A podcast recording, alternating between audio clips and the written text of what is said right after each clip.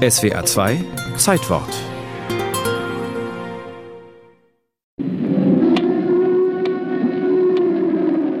»22 Minuten dauert die Operation Yellowfin, der Codename für den Luftangriff auf Pforzheim. 380 britische Flugzeuge werfen fast eine halbe Million Brand- und Sprengbomben ab und verwandeln die Stadt in ein Inferno.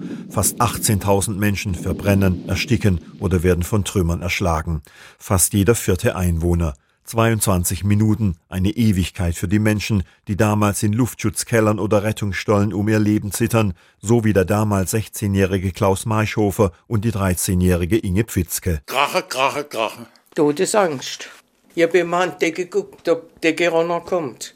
Auf jeden Fall haben die Leute Panik gekriegt. Na hat der Luftschutzwart gesagt, wenn der jetzt nicht ruhig sind, hat er gesagt, ich verschieße jeden, weil ihr verbraucht den ganzen Sauerstoff durch euer Geschrei. Ellen Eberle, damals sieben Jahre alt, ist mit Mutter und Großmutter auf der Rückkehr von einer Beerdigung, als die Sirenen losheulen und der zehnjährige Hans Ade sieht noch die sogenannten Christbäume, die Leuchtmarkierungen für die Bomber über der Stadt schweben. Beide überleben im Luftschutzkeller. Wir haben befürchtet, wenn eine Bombe vor den Ausgang geht, dann müssen wir da drin jämmerlich verstecken. Man hat also gewartet, bis die Decke runterkommt. Total ausgeliefert. Ich zitter jetzt noch, wenn ich dran denke, weil ich das körperlich spüre. Draußen geht Pforzheim unter in einem Hölleninferno. Was die Bomben übrig lassen, vernichtet der Feuersturm. In der Innenstadt lodern die Flammen noch tagelang. Die Überlebenden erkennen ihre Stadt nicht wieder. Die Bilder von Tod und Zerstörung haben sie bis heute vor Augen. Lichterloh hat alles brennt. Tote, Tote, aufbollene Bauch, überall tote Leute. Kleider waren backen ins Fleisch. Als ob es Kinder wären, zusammengeschnurrte, zusammengetrocknete, schwarze Leichen. Warum dieser verheerende Luftangriff noch kurz vor Kriegsende? Diese Frage wird bis heute diskutiert. Pforzheimer Betriebe lieferten Zünder für die Rüstungsindustrie. Die Stadt galt zudem als militärisch wichtiger Verkehrsknoten. Das sagen Historiker. Kein Trost für Inge, deren Leben der 23. Februar auf dramatische Weise geprägt hat. Ich war kein Teenager. Ich bin gleich erwachsen war. Durch die Erlebnisse. Doch aus den Trümmern entstand neues Leben. Die Menschen richten sich ein in den Ruinen. Der Wiederaufbau zieht sich über Jahrzehnte hin.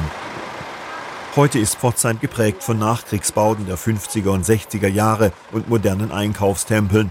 Von der historischen Stadt ist zumindest im Zentrum nichts mehr übrig, sagt der ehemalige städtische Denkmalpfleger Christoph Timm. Nicht die Bohne, wie man so schön sagt.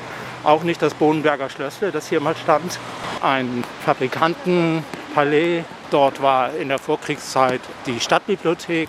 Das einzige bekannte Baudenkmal im historischen Zentrum, das geblieben ist, ist die Schlosskirche mit dem benachbarten Archivbau. Ja, man hätte einige Ruinen retten und in den Aufbau integrieren können. Ja, man hätte, wie andere Städte, das alte Pforzheim rekonstruieren können. Doch der Zeitgeist, so Tim, wollte damals einen radikalen Neuanfang. Historistische Architektur galt als wertlos, sodass man hier auch sehr vieles nach dem Zweiten Weltkrieg noch abgerissen hat. Es gab zwei Fraktionen von Planern.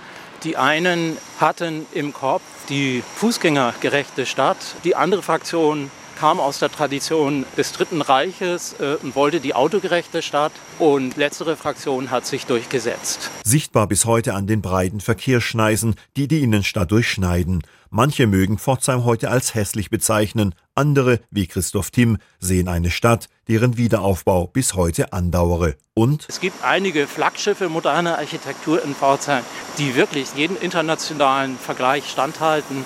Empfangsgebäude des Hauptbahnhofs, Räuchlinhaus, Stadtkirche, also Pforzheim ist eine Stadt mit Ecken und Kanten, eine raue Schönheit, eine Liebe auf den zweiten Blick.